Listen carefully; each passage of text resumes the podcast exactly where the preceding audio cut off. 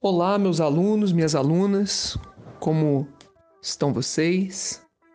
Tomara que estejam muito bem, tomara que vocês estejam cuidando bastante de vocês mesmos, que estejam lidando com, com o interior de vocês nesse momento de reclusão de uma maneira bem tranquila, bem leve. E que esse momento seja um momento de muita aprendiza muito aprendizado, muito autoconhecimento, muita consciência e hoje eu vou falar um pouquinho para vocês sobre sobre Soren Kierkegaard, um filósofo que a gente precisaria estudar, que a gente precisa estudar, na verdade, e que eu fiquei devendo isso para vocês, né? Já que fui interrompido por uma pandemia. Mas tudo bem. Então vamos, vamos dar sequência aqui. É, lembrando vocês que esse podcast é um podcast feito para que a gente possa auxiliar as pessoas que são interessadas em filosofia e ela é uma breve introdução a alguns conceitos filosóficos, a alguns pensadores e não só do campo da filosofia, mas também da sociologia e da psicanálise. Hum? É, então, vamos lá, vamos falar um pouquinho sobre Kierkegaard. É, primeira coisa que a gente precisa saber é que o Kierkegaard é um filósofo do século XIX. Ele viveu em 1813 e ele morre em 1855.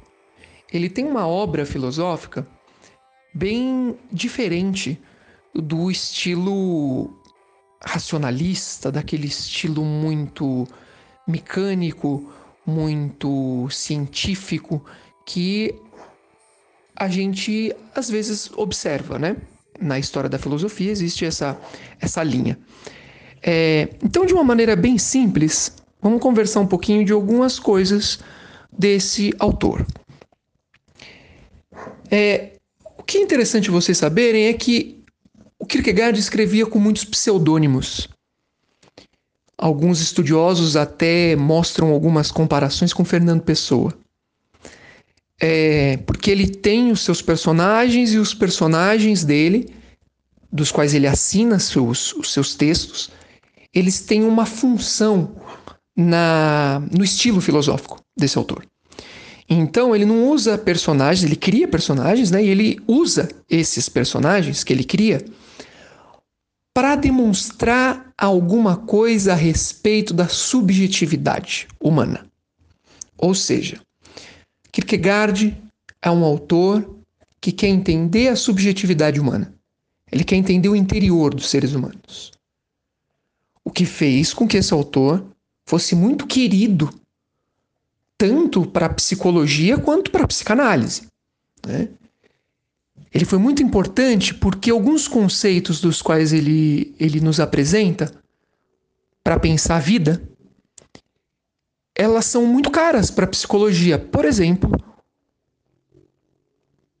acho que esse é o maior de todos, o conceito de angústia, né? É, a noção de angústia por Kierkegaard é uma noção muito original. É, mas não só essa, né? A noção de paradoxo, a noção de desespero, é, os estágios da existência e tudo mais. Hoje eu queria falar para vocês de um ponto bem determinado do pensamento do Kierkegaard, que é o ponto dos estágios. Kierkegaard fala que todas as pessoas que existem, ou seja, todas as pessoas, né, obviamente, elas estão inseridas em algum modo de existir. Elas se manifestam no mundo de acordo com algum estágio da existência, né? Alguns como alguns estudiosos brasileiros, né, Álvaro Valls, por exemplo, que é um grande estudioso, ele prefere usar o termo estádio da existência. O que seria isso? Posições existenciais. As pessoas que estão vivendo suas vidas, elas, vou usar essa palavra, tá?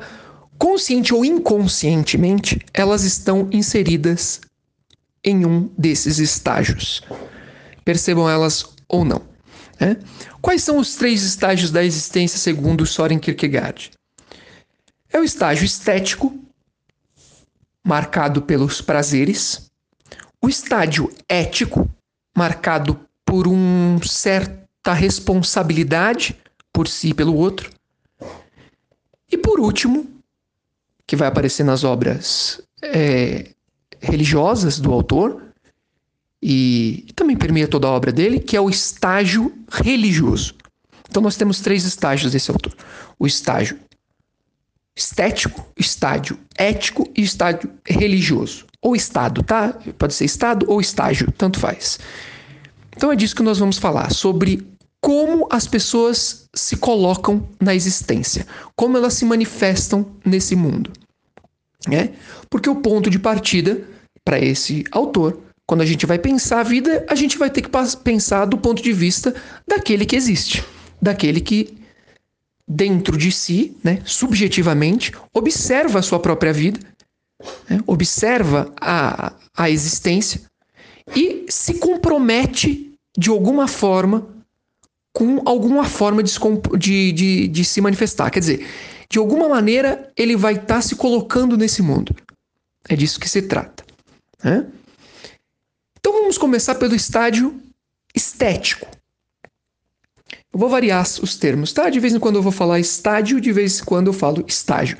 O estádio estético é o estádio marcado pela noção de prazer, de satisfação imediata. Ele usa uma imagem para a gente poder entender isso, tá? De uma maneira bem didática, para vocês entenderem essa imagem, a imagem de Dom Juan.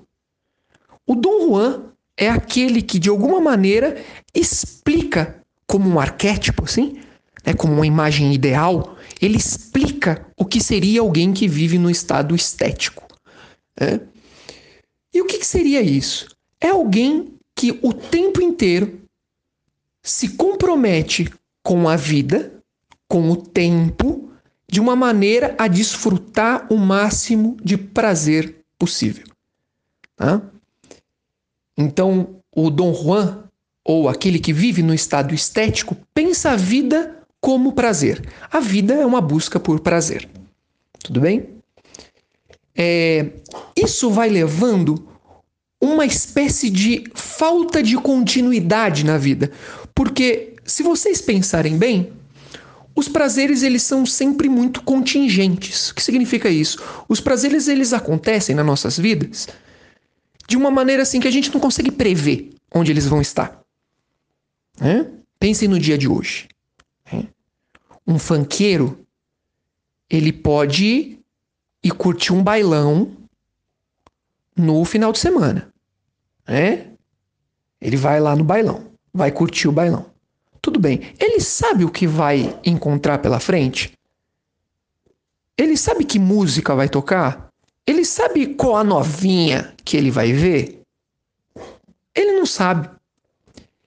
Ele não sabe porque o prazer dele, e o prazer, na verdade, de todas as pessoas, não pode ser sistematizado. O prazer acontece de maneira aleatória, contingente. Então, aquele que vive pelos prazeres ele tem que estar tá sempre disposto e aberto a qualquer experiência que proporcione a ele esse tipo de prazer. Ele tem que estar tá sempre. Olha só, o termo que o Kierkegaard usa. Ele tem que sempre estar disposto a não estar com nenhuma disposição. Deixa eu explicar isso com mais clareza. Isso aqui ficou um pouco confuso.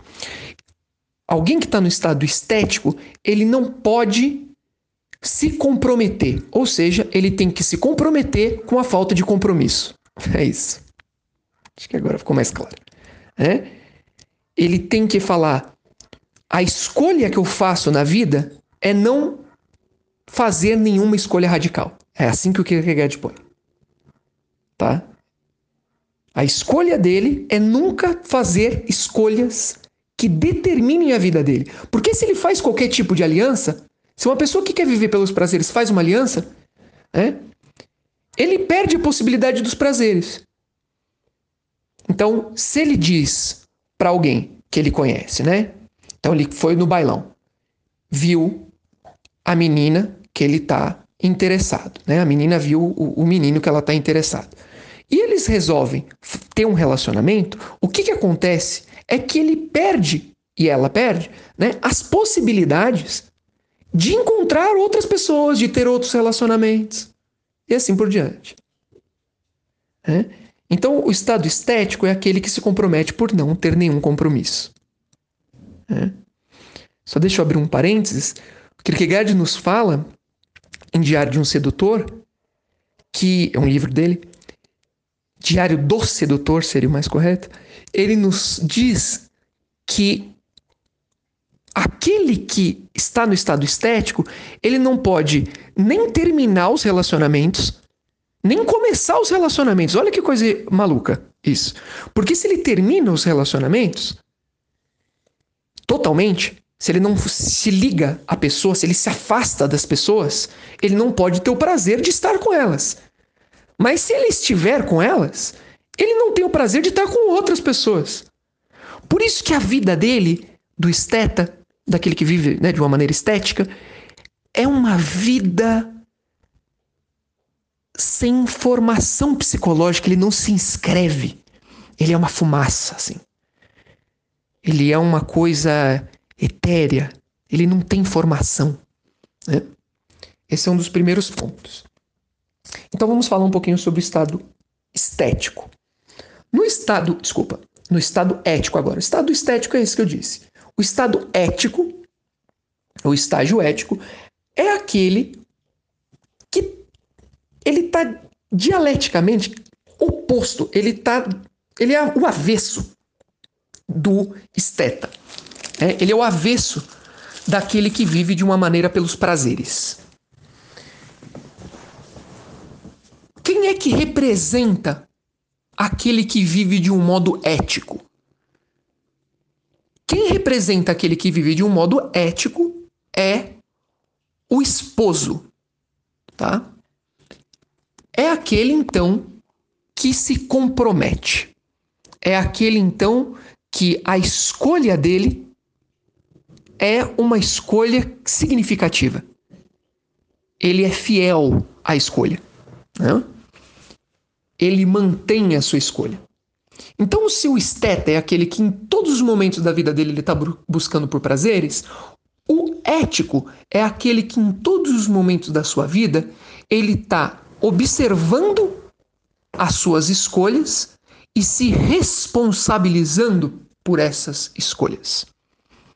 Então, a responsabilidade pela escolha é radical para aquele que está no estado ético. Né? Nós vemos aí também alguma coisa meio kantiana de dever, tá? Ou seja, existe uma certa noção de dever que está em jogo no, no pensamento ético, né? Ele entende que para que a vida tenha uma continuidade e não seja um macaco bêbado, louco, pulando de galho em galho, né? ele percebe que ele tem que se manter em suas escolhas. Né? Então, isso seria a imagem daquele que vive de um modo ético. Diferente do esteta que vive pelo, pela sensibilidade, né, que vive pelo corporal, pelas sensações, o ético é aquele que vive pela abstração ele está num campo mental. Hum? Ele é aquele que percebe as ideias, percebe o valor e a estrutura do pensamento e ele consegue, a partir disso, organizar a sua vida. Então, o estado ético é o estado daquele indivíduo que se compromete ele se responsabiliza. Né? O que, que acontece com ele? Ele tem uma vida muito reta, muito direita, mas é uma vida sem grandes aventuras. É uma vida tediosa. Né?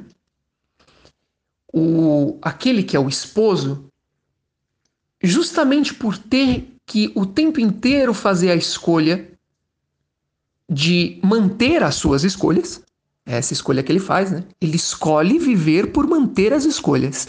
Ele, por fazer isso, ele mantém uma vida sem grandes diversões. Lembrem vocês que a palavra diversão vem de, de diverso, né?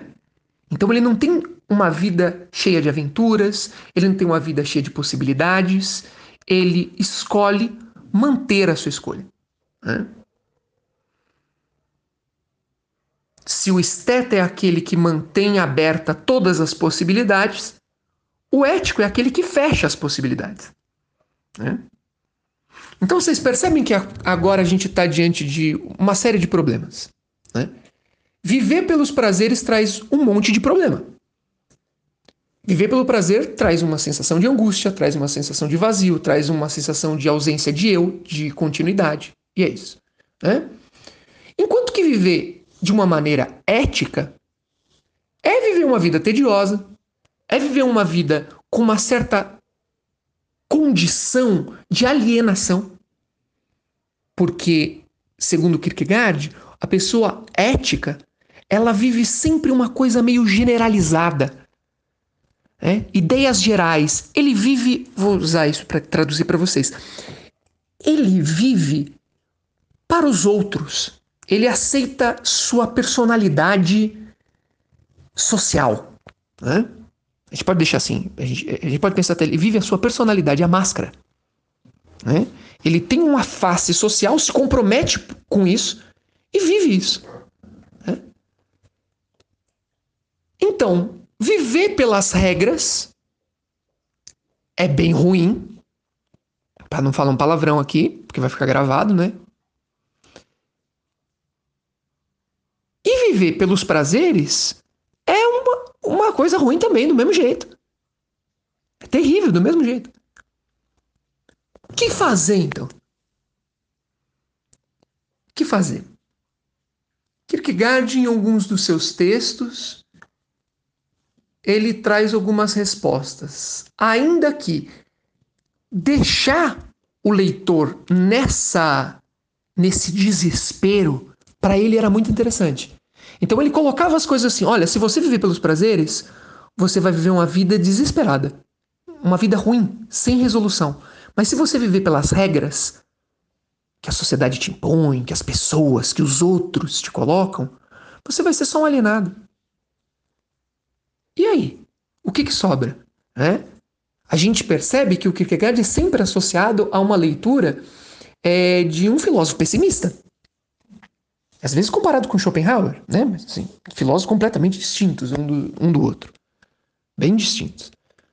Mas vocês conseguem perceber o tom pessimista desse autor? Não há escapatória. Estamos existindo de uma maneira pela qual sempre estamos em xeque. Né? até contrapõe o, o estilo estético de viver e o estilo ético de viver. Quem vive esteticamente falta a ética. Isso falta dentro dele, como se fosse um vazio. E aquele que vive eticamente falta a estética na vida dele, ele não tem os prazeres da vida. Então é quase sempre assim no pensamento do, desse autor. A cada escolha que você faz, você perde por um lado. Você sempre está perdendo. Escolher é sacrificar. Não tem como viver sem escolher. Isso é impossível. É? Até escolher por não escolher por nada já é uma escolha. Estética, inclusive. É? Não é uma escolha ética essa. Qual que é a escapatória disso? Alguns outros textos, conhecidos como os textos religiosos, eu aconselho vocês a leitura de um livro maravilhoso que se chama Obras do Amor, um livro lindo, lindo, lindo, dos livros mais bonitos que eu já li. Recomendo a vocês. E para vocês entenderem é, o, o estado estético e ético, eu recomendo também assistir o filme, outro filme maravilhoso, chama Dom Juan de Marco, com o Johnny Depp. Muito bom esse filme.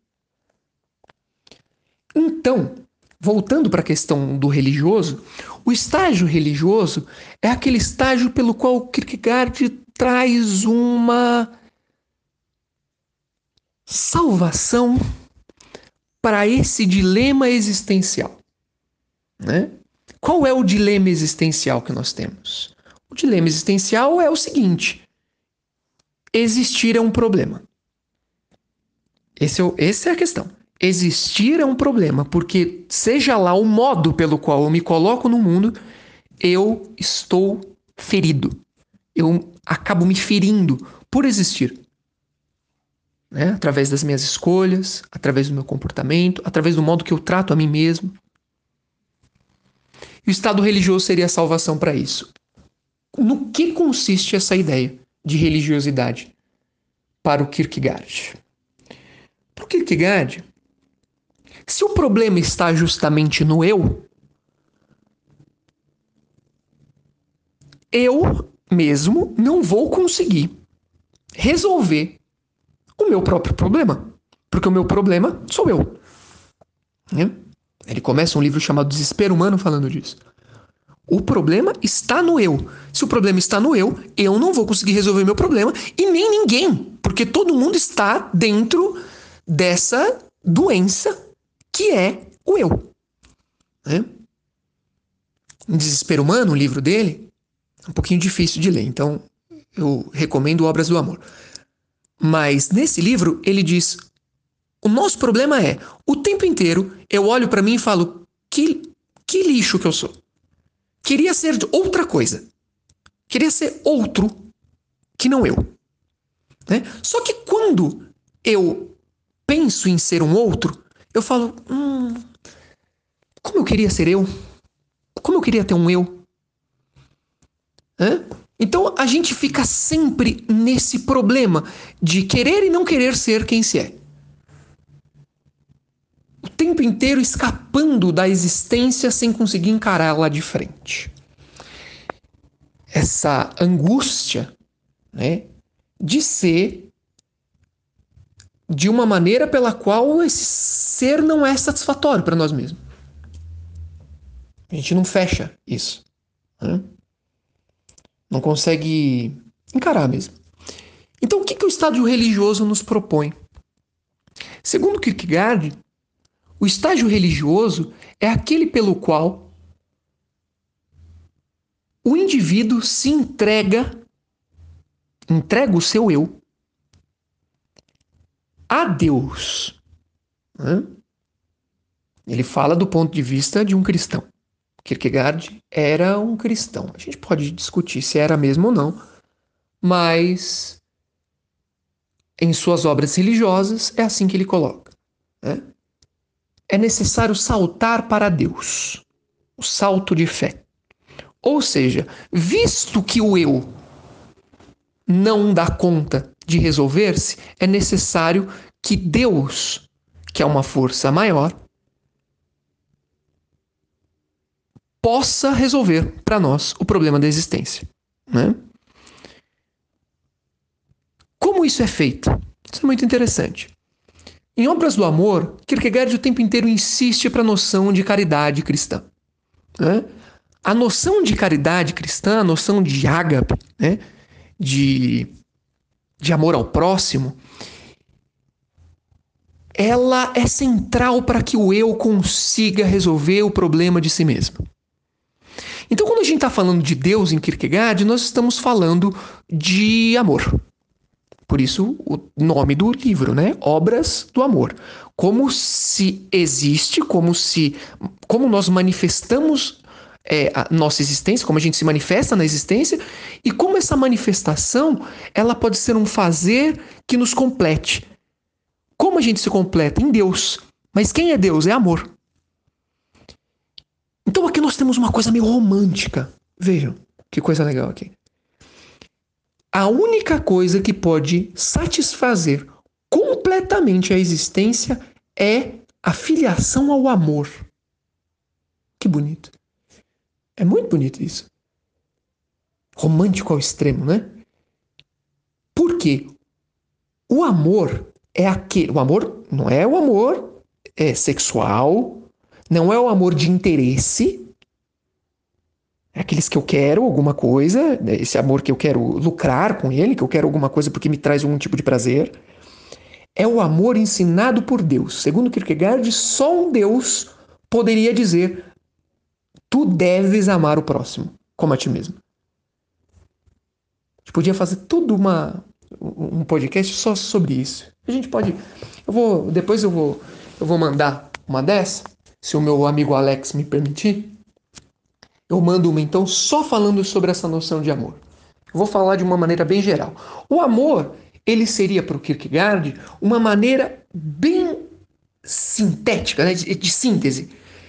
Ele é capaz de sintetizar a estética, o prazer, mas não mais um prazer que me aprisiona, como aprisiona um esteta, né, aquele que vive pelos prazeres.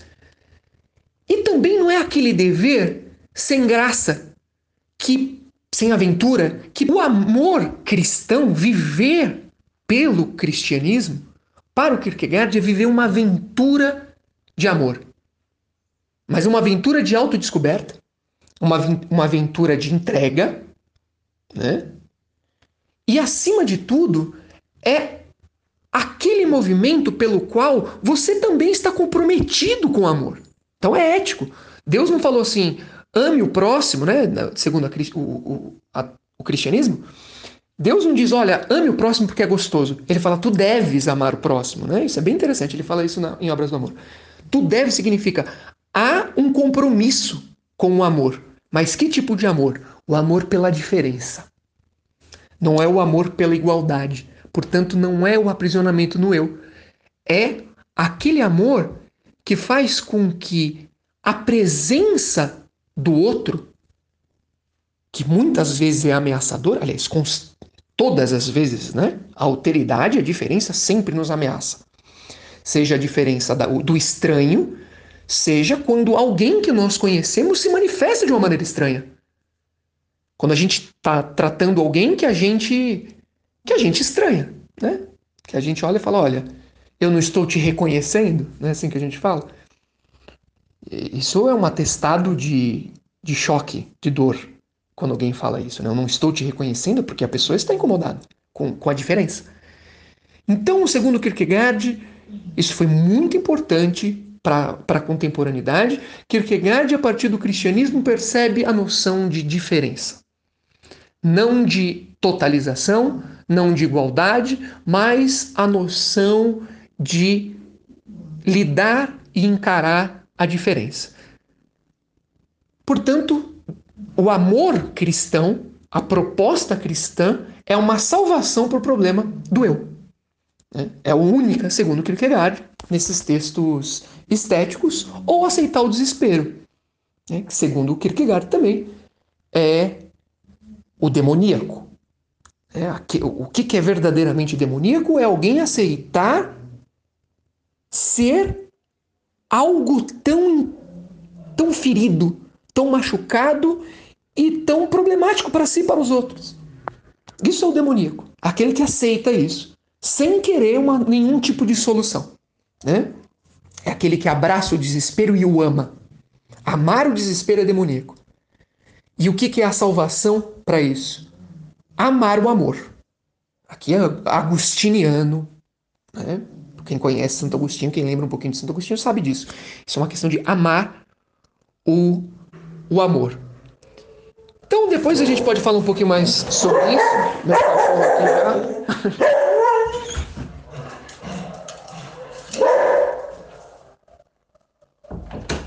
Na contemporaneidade, as pessoas falam assim: não é amar o próximo, só é amar também os animais. Tá aqui uma, uma expressão aqui que eu não xinguei eles no final do podcast. Né? por amor aos animais. Meus queridos, minhas queridas, todos os professores, meus amigos, Alex, Serjão, Lê, Celceira, Dias, todo mundo, todos os meus queridos amigos aí, Edão, abraço e para todos vocês, meus alunos. Depois a gente fala mais um pouquinho sobre o amor na perspectiva da filosofia, tá bom? Abraço, beijo no coração de todos.